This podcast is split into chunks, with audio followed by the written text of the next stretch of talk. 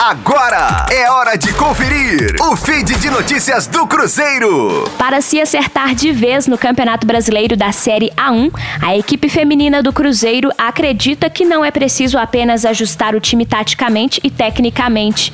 É necessário mexer com o lado emocional das atletas. Por isso, nessa quarta-feira, véspera da viagem para Araraquara, onde as cabulosas enfrentarão a Ferroviária pela nona rodada, a psicóloga e professora do clube, Michele Rios, visitou a concentração celeste no SESI Betim e apresentou uma palestra motivacional que teve duração de quase duas horas. Michele falou um pouco sobre a atenção e concentração.